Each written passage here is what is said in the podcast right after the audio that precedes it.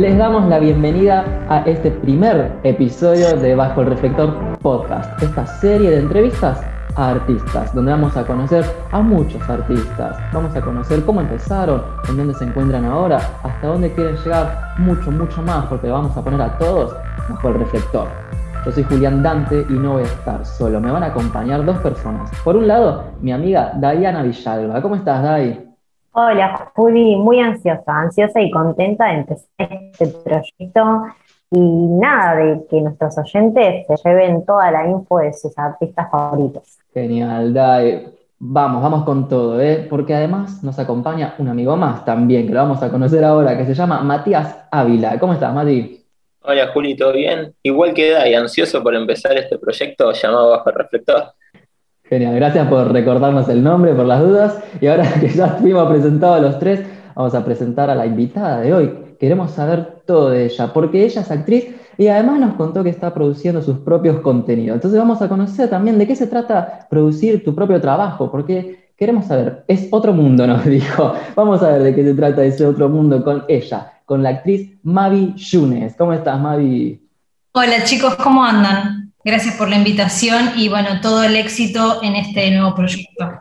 Gracias a vos también por tu tiempo, porque bajo el reflector no sería posible sin los artistas que vienen acá. Así que también muchas gracias a vos. Y sabes que para empezar, estuvimos viendo justamente un poco también de tu trayectoria, todo tu paso desde el teatro hasta la actualidad con tus proyectos también que estás autogestionando y estuvimos también investigando y viendo un poco lo que estás trabajando, ¿no, Dai? ¿Qué estuvimos viendo? Como bien dijiste, teatro independiente, después pasó a la televisión con una serie muy famosa y que seguramente la va, la va a llevar por siempre, a Tab, con su personaje de Nélida, también ahora como bien dijiste y como bien estuvimos viendo, su propia serie web que empezó llamándose Soledades, después hubo un spin-off Soledades en cuarentena, me gustaría que nos cuentes un poco de esto, qué desafíos representa para vos hacer esta serie web, en qué anda, porque la verdad es empezó como Soledades y después tenemos Soledades en cuarentena, muchos episodios que se lanzaron, tres para la cuarentena. Contanos un poco de esto para que todos nuestros oyentes lo conozcan.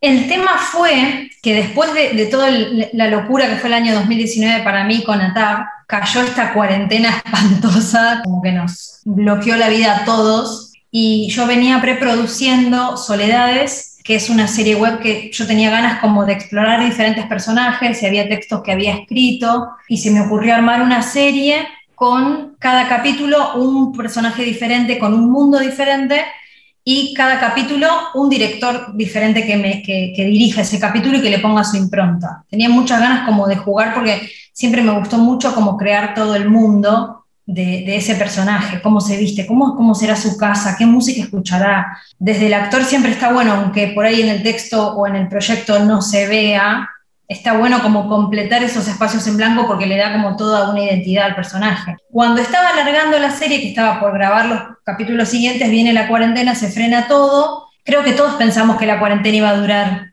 nada, bueno, esto, el mes que viene ya está, se fue extendiendo todo, se fue extendiendo entonces dije, bueno, ¿qué puedo hacer mientras estoy encerrada en mi casa? Y dije, bueno, voy a poner estos cuatro personajes que ya había alargado los, los capítulos a conversar en cuarentena como si fuera un Zoom, como si fuera una especie de focus group que hacía, le hacían entrevistas a estas cuatro mujeres diferentes cómo estaban pasando la cuarentena y como para juntar el vicio de estar actuando, de estar generando algo. Por otro lado, Julián Moldavsky nos convoca a mí y a otros dos actores Paula Sagurdo y Martín Tequi, nos convoca para hacer tres para la 40 que también iban a ser situaciones que al principio fueron filmadas por Zoom y después, cuando ya empezó a abrirse un poco el tema de, las reuniones de pocas personas y las producciones con muy poquita gente, empezamos a poder grabarnos con un equipo un poco más chico, todos en directo, porque trabajar es muy difícil a veces. De los que se publicaron hasta ahora, ¿cuál fue el personaje que más te gustó? Armar y el mundo que más te gustó armar? El que más me divierte fue el de la Pochi, que es una norteña. Yo tenía muchas ganas, yo soy del norte, y dije, en el norte hay muchísimo dinero, y en el norte hay gente que es espantosamente, o sea, con pensamiento de derecha y oligarcona, y tenía ganas de mostrar eso. El feudo norteño todavía está muy vigente y siempre son cuatro o cinco familias que manejan toda la provincia y quería mostrar ese, ese lado que siento que no se muestra y a partir de ahí hacer como un poco de humor social de esta mina. ¿Sentís que al ser eh, una artista autogestionada, sentís que este tipo de contenido va para más lado de los artistas independientes más que en el mainstream de lo que son la televisión, lo que aparece en las plataformas? El tema es que creo que con la cuarentena hubo algo donde nos unimos todos y todos teníamos los mismos medios, viste, para difundir nuestro, nuestros proyectos. Obviamente, las grandes productoras tienen una infraestructura de prensa que a veces a, a un artista independiente se le hace más difícil siempre, digamos, que trato de impulsar el consejo de que los artistas en todos los medios para mí tienen que haber una autogestión. Porque si vos te quedás esperando el llamado, por ahí no sucede nunca. Y Mavi, yendo al, al, pasado, ¿qué se te dio para encarar tu carrera de actuación, de ser actriz? A mis 10 años fue como un boom televisivo de un montón de series que empezaban en, en Telefe, me acuerdo, y es muy gracioso, pero como por ahí hay actores que, no sé, que vieron una obra de teatro, de Shakespeare, bueno, yo era fanática de Grande Pa y yo quería hacer lo que hacían esas pibas ahí. Y fue tipo, mamá, quiero hacer eso. Siempre fui de disfrutar de, la creación, de imaginar, siempre fui como de escribir mundos y me parecía como súper fantástico que un actor pueda jugar a ser, o sea, vos puedes ser de todo actuando. Como que tu vida nunca iba a ser aburrida si vos podías jugar a ser otros. Y lo que es en la actuación, ¿qué es lo que ponderas más? ¿Qué elegís? ¿Televisión? ¿Esto que estás haciendo con la serie web? ¿El teatro? ¿Qué es lo que más te llena como actriz? Pasa que todo es tan lindo y es tan diferente, porque el teatro tenés la reacción del público ahí, es como un, ese momento presente. Lo audiovisual me encanta. Televisión fue muy divertido. Creo que todo, me gusta todo.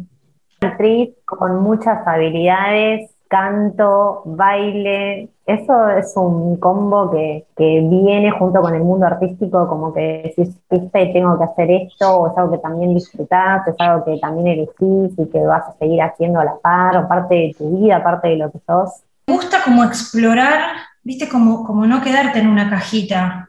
Me gusta explorar lo que es el canto, no como cantante, sino digo como, como una actriz que canta o una actriz que baila. Me gusta mucho como la expresión de las danzas, sobre todo las danzas étnicas, no tanto el hip hop y esas cosas, sino más como el flamenco o esas cosas, viste, como que tienen más drama. Pero me parece que está bueno como ir, como que te dan herramientas para un montón de, personajes o, de creaciones. Los idiomas también me parece que son muy útiles trato siempre de, ir nutriéndome para tener esa versatilidad de, bueno, ¿qué se como que fueras un paño en blanco, bueno, a ver, ¿qué se necesita? En tu inicio en la, televisión, si no me equivoco, fue una pequeña participación en el host. ¿Eso te abrió las puertas para terminar en la TAP o fue algo que salió más de un casting o cómo fue? Fue muy gracioso porque cuando yo fui a hacer el host, fui a hacer casting para otro personaje que era eh, Marita, que era como la directora o la regenta del hotel. No quedo en el personaje de Marita y me dan un vuelo muy chiquito. Yo me sentí re mal, ¿viste? Era mi primer casting en Paul que digo, como perdí esa oportunidad de ser Marita, ¿viste? Al tiempo me llaman para, eh, yo ya había conocido en ese casting a Sole Correa, hice un seminario con ella y me llama para ser Nélida así sin casting, porque se acordaba del seminario y del casting de, de Marita. Y en un punto, viste, cuando decís, la vida eh, o el universo es muy sabio, digo, yo no tenía que ser Marita porque para mí, a mí me estaba esperando Nélida, y si yo hubiera hecho el de Marita, nunca llegaba a Nélida. Entonces, como ese aprendizaje de decir, bueno, cuando es no, cuando un personaje es para vos, es para vos, y cuando ese personaje no es para vos, es porque viene otra cosa. Y mi primera escena, me acuerdo, en el host fue con Adrián Suárez, y dije, por Dios, como muchos nervios. Porque era como. Sí, Suar, Polka. Claro, claro. Soy gerente. Claro, sí, sí, sí. Y, ya después, como lo de Nélida, como que fluyó, todo fue como hermoso. Porque aparte tuve la suerte de caer en un programa donde el equipo era súper generoso, los compañeros súper generosos, que sé que no le pasa a todo el mundo. Cuando empezás con un bolo chiquito, eh, a veces te topas con un compañero que aunque sea un tipo o una mujer, una actriz súper célebre, a veces no, no, no te dan, es como que te, no te dan el pie o no, viste, como que te quitan esa posibilidad, hablan encima tuyo, viste, por ahí no sé, vos tenías que decir, eh, la mesa está servida, señora. Entonces entras, la mesa, ah, está servida, sí, gracias. Era, mi, mi, texto y, viste, déjame terminarlo. Los actores, que era, si mi frase era, la frase está, la mesa está servida, decían, sí, Nelida, ¿y dónde pusiste los platos? Eh, los puse en esa mesa, señor, ¿entendés? Pero en esa mesa, Nelida, sos una tarada. Y dices, wow, este chabón me daba, o esta mina, me daban esa, esa posibilidad de, de, de abrir en el juego. Entonces ahí como que con Nélida pude empezar a crecer y, empezamos a improvisar cosas que sucedían, ¿viste? Cuando sucede es como mucho más orgánico. Es decir, que tu personaje de Nélida en ATAP creció mucho gracias a, también a los actores y actrices, porque capaz en el guion no tenías tantas líneas, pero gracias al juego que te hacían pudiste crecer mucho más. Es que al principio mis primeras frases eran una dos frases en un capítulo, otras dos frases en algún otro. Después empecé sí a tener en el guion más texto. Al principio fue todo improvisado y fue, pero absolutamente gracias a, mis compañeros. Eso ni lo dudo. ¿Te pasó esto que decías vos de que te pisan, de que no te den letra? ¿Te pasó en alguna, tal vez en el teatro, tal vez en alguna otra producción de TV? ¿O es algo que vos sabés que generalmente pasa? Por suerte a mí no me pasó, pero sé de compañeros que les ha pasado, o a veces también por un tema de tiempos, de escenas que este, vas a hacer una escena en una película y estás feliz con tu escena y de repente la cortaron de la película y no está. Cuando entraste a trabajar a TAP, vos tenías ese miedo de que te llegue a pasar, de decir, uy, bueno, voy a tener que remarla mucho o voy a tener que lidiar con compañeros que por ahí son muy estrellas. ¿Te pasó a hacer ese tipo, una especie de estereotipo, de, un, de prejuzgar? No, me parece que no.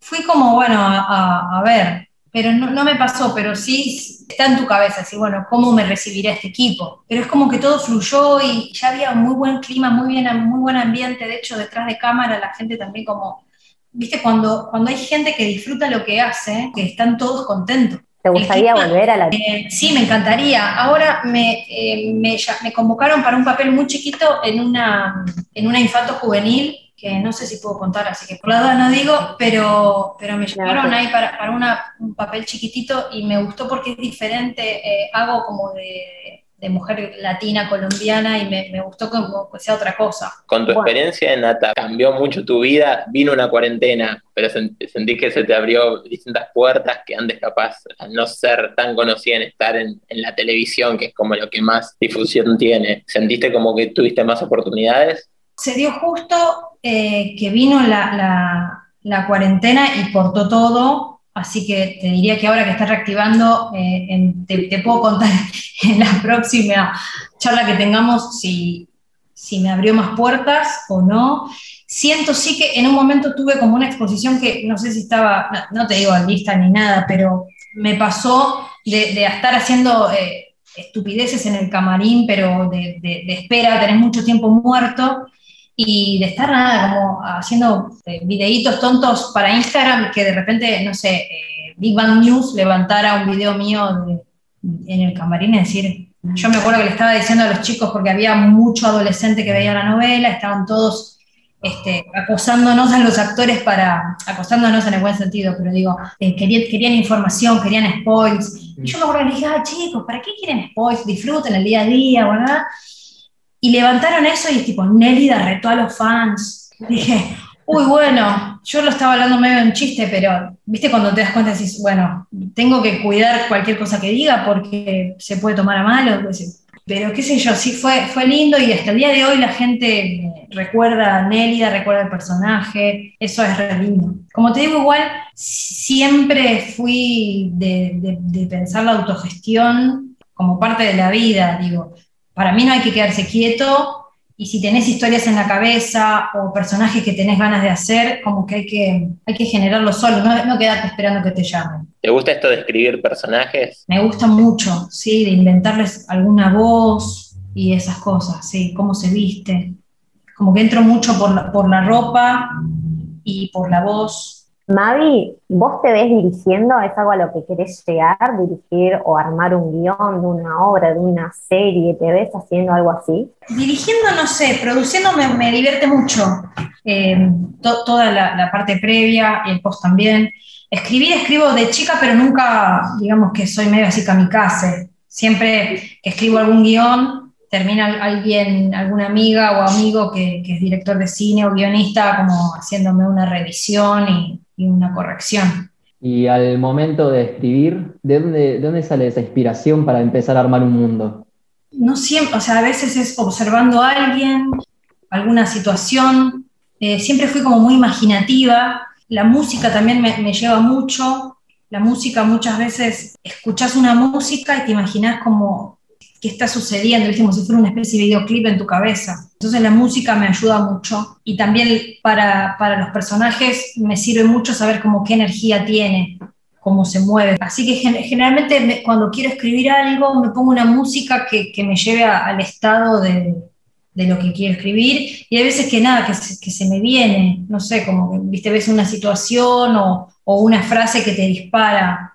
Cuando escribís, como dijiste que hacías esto del norteña, que era como la oligarquía, es como un contenido social, político importante. Algunas cosas sí, algunas cosas regionales también. Hay otro capítulo de, Soledades que no es, o sea, no es idea mía pura, es un, monólogo teatral que adaptamos para ese capítulo, que era una mujer que está, eh, que está como eh, presa de, su madre. Un monólogo justamente teatral se llama El Timbre y fue un, monólogo que siempre me, como que me impactó muchísimo y tenía muchas ganas de hacerlo.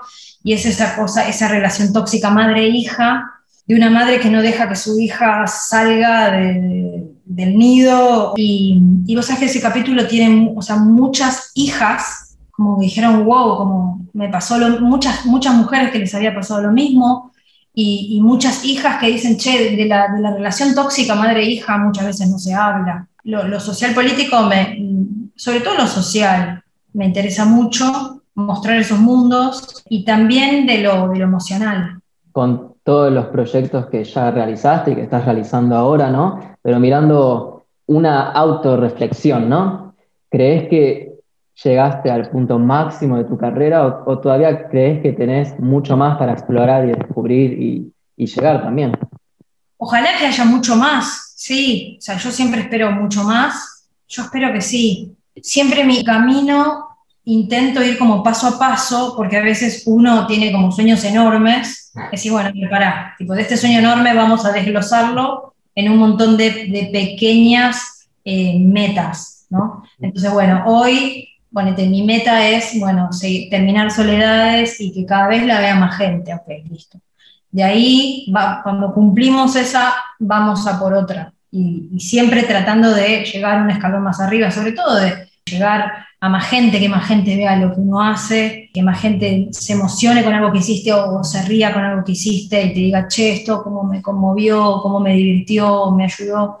Este, mucha gente en la época de, de, ataque, eso es lo genial de la televisión, que llegas a un montón de gente, decía, no, me escribían, estaba pasando un momento horrible y con la novela me mataba de risa y me ayudaste, me acompañaste, decías, wow, como, qué locura, como e, e, esas cosas son, son re lindas. Así que espero que venga mucho más. ¿Y, cuál es ese sueño grande que tenés? Que, que ahora estás yendo meta por meta, pero ¿cuál es el sueño grande? Me encantaría participar en una película, porque siempre hice cortos. Plantaría tener la oportunidad de participar en alguna serie internacional, que ahora, viste, como que con esto de las plataformas, los límites, digamos, las fronteras se borraron, viste. Me encantaría viajar por mi trabajo, o sea, tener la oportunidad de decir, bueno, vamos a filmar a tal, a tal país. Antes te quería preguntar, esto de que ya de chiquita, viendo Grande Pano, dijiste que te volviste fanática de, la actuación. En ese lapso de tiempo de cuando uno va creciendo, ¿siempre fue tu meta ¿O en un momento dijiste, no, capaz me gustaría hacer otra cosa? ¿O siempre fue, no, quiero ser actriz? Siempre fue quiero ser actriz y me acuerdo que la gente era tipo, bueno, no, está bien, no como hobby, pero ¿de qué, de qué vas a vivir? Bueno, voy a vivir de actriz. Y, y era como, no, bueno, sí, pero tenés que estudiar otra cosa en, la provincia que yo me crié, que es Catamarca, generalmente los hay pocos actores que solo se dedicaban, al menos en la época que yo era chica, ahora están mejor, pero el actor tenía otro, otro trabajo. Era abogado, era arquitecto, era psicólogo y cuando terminaba su trabajo, digamos, estándar, pasaba a, a la noche algún ensayo o el fin de semana. Como que nadie se dedicaba quizás 100% a la actuación. Hoy sí hay actores que ya se pudieron dedicar 100% a la actuación. Creo que también es como un miedo.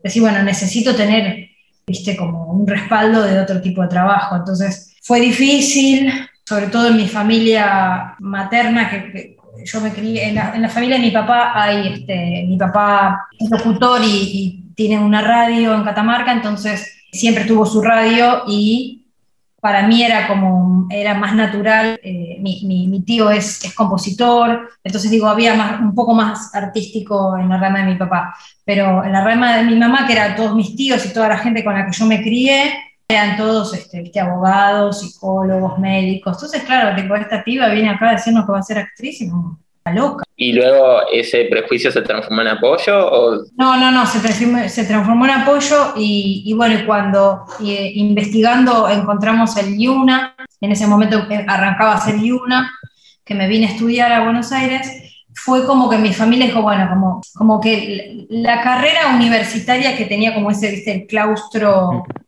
eh, formal les tranquilizó. Y actualmente ¿Te dedicas solo a la actuación o haces algo más? ¿O es, ya quedó fijo la actuación? Soy profe de teatro en un par de escuelas. Por más de que la docencia por ahí no me gusta tanto como la actuación, agradezco de tener un trabajo. Y esto de la docencia, ¿también fue todo por Zoom? ¿Por Zoom o por otra plataforma virtual? Este, el año pasado sí, Sí, sí, sí. ¿Y sentís que cambió mucho lo que era lo presencial? Eh, fue muy difícil porque aparte yo estoy en dos escuelas del Estado y era difícil la conexión porque hay, chicos que no tienen todos los recursos. No es lo mismo que una escuela privada que tenía Zoom, nosotros mandábamos videitos muy chiquitos, generalmente las familias no tienen muchos dispositivos eh, o el dispositivo que tiene por ahí, viste, no, no tiene la memoria para... No es compatible, digamos.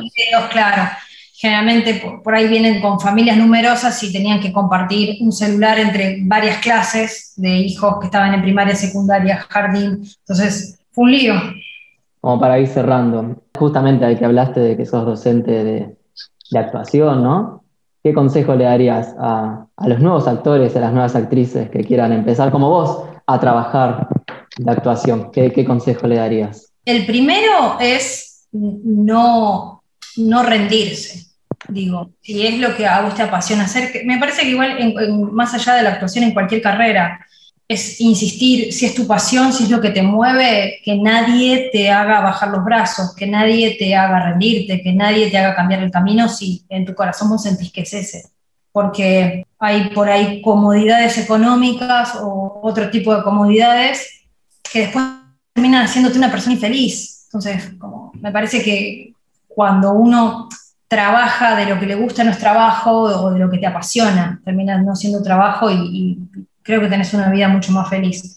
Eso por un lado. Por otro, que no se deje, o sea, que no se queden esperando un llamado, que salgan a, producir sus contenidos, que hagan alianzas con otros, porque a veces, nada, eh, vos estás en la actuación, pero este, conoces gente que, que hace cámara, otro que hace sonido, un músico que realiza música independiente que te puede aportar a tu proyecto, digo, generar alianzas y generar contenido propio que también te da esa sensación de que no estás quieto, o sea, que estás creando y eso te alimenta también. Y a la vez tenés material para mostrar, eso creo que sería lo, desde lo gestivo, desde lo actoral va más por un lado de de jugar, de ser libre ¿no? en el juego y de creerte. Para mí, los mejores actores son los que juegan como si fueran chicos. ¿Viste? Cuando eras chico y, y para vos, no sé, este, una ramita era una espada y creías que eso era una espada y, y, si vos crees que eso es una espada, le vas a transmitir al otro que lo es.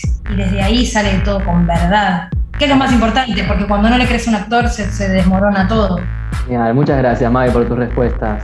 No, chicos, a ustedes.